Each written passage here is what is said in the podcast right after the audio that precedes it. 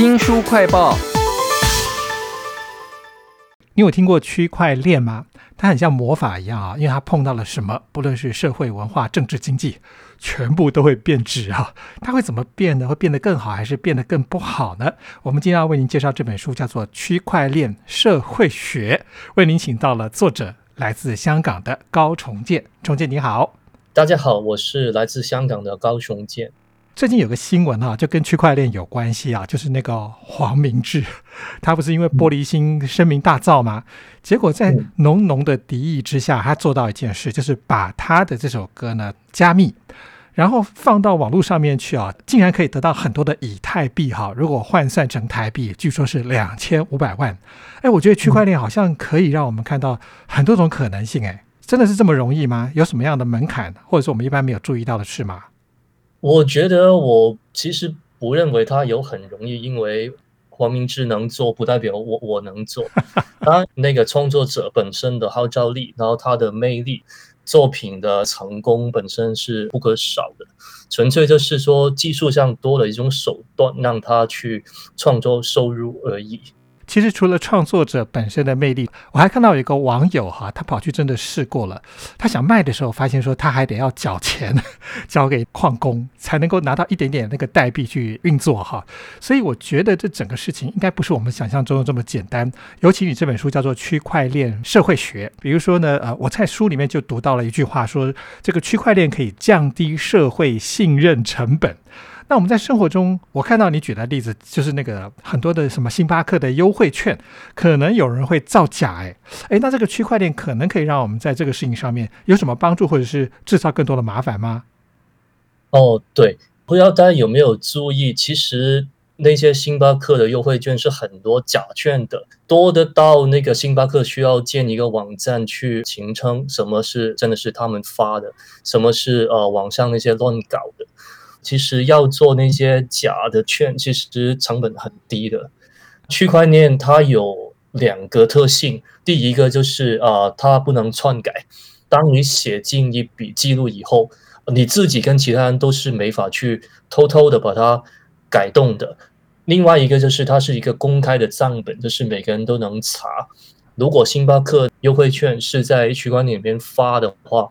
那收到的人就可以去区块链里面查阅是否真的星巴克在哪一天发的这个券，而不是一个随便的谁在网上恶搞。是，所以印刷反而可能很难去抓到那个造假。但是如果加了区块链的机制的时候，这个社会信任成本就降低了哈。这本书叫做《区块链社会学》，请到了作者来自香港的高重建哈。那我们讲的那个区块链其实有好几个特性，一般人可能已经有点概念了，例如说。去中心化，那你刚刚讲说那个不用篡改、不用批准，我觉得它感觉好像是民主就行，但有时候它也有可能会滥用，变成另外一种集权啊。对，哦，我觉得区块链就是一个工具吧，它跟其他所有工具都是一样的，就是看人怎么去用而已。比如说我们说区块链，老会听到一个词嘛，叫去中心化，或者说台湾有人会把它称为分散式，或者说分权。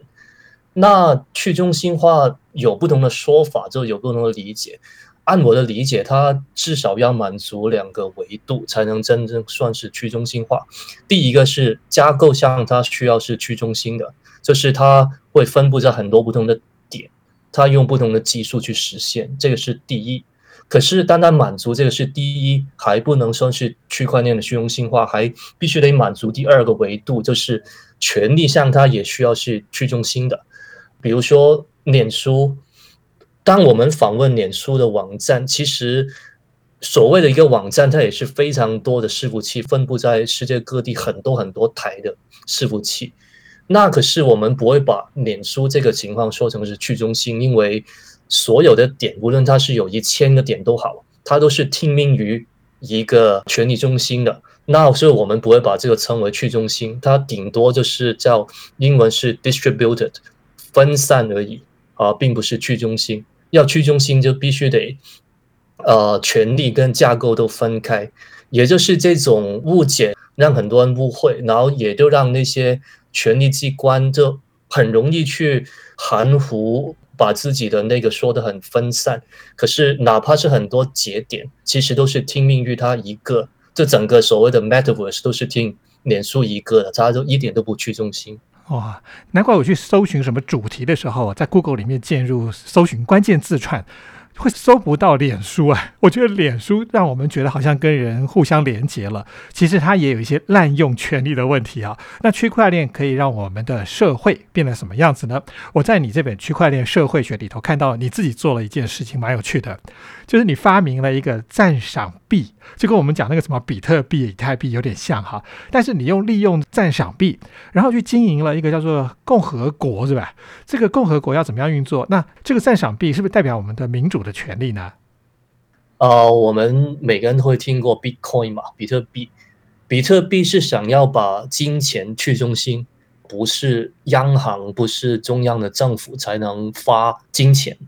那赞赏币 Litecoin 想要做的是跟 Bitcoin 差不多，可是把区块链应用在内容跟出版。如果我想要出版，比如说一本书，或者说一份作品。不需要经过一个中央的机关来批准，就是让出版变得民主化。所以呃，我们会把这个出版的人跟出版的机关的一个共同体称为“赞赏公民共和国”。他们就透过区块链来作为他们的治理的框架，用一个我们称为流动民主的方式来判断哪一些是，比如说。假讯息，这我们俗称的假新闻等等。是讲到民主，我就会想到哈，这本书《区块链社会学》里面的公民共和国哈，跟我们这个政治制度好像很像哎。那它因为区块链有什么不一样的地方吗？有有，第一个不一样是它是一个英文叫 permissionless，就是不用批准的一种架构，就是只要你有 Litecoin，你就能进来。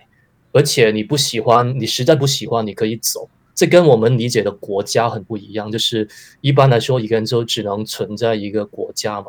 啊，有少部分的人可以去移民，甚至可能有双重的国籍。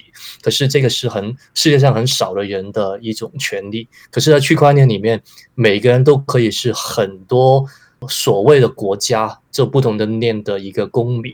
我可以同时拥有。比特币、以太币、赞赏币等等，还能拥有很多很多的币，在不同的共同体里面去生活，这是第一。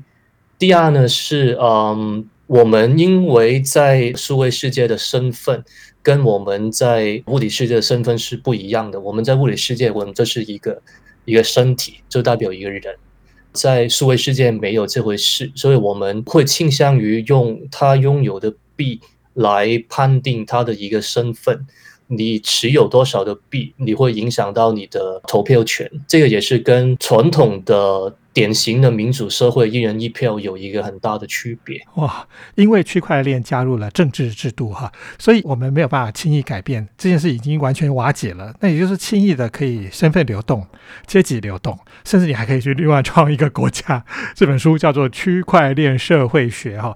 那你刚刚讲到那个身份这个事情，我看到你这本书有个很有趣的设计，是每讲一章。你都会让读者来实际做一下，那其中有一章就是要确认他自己的身份，这个事情在区块链的世界里头是非常重要的吧？对，因为我们在传统世界就是我们的物理世界，身份一般是国家来赋予的。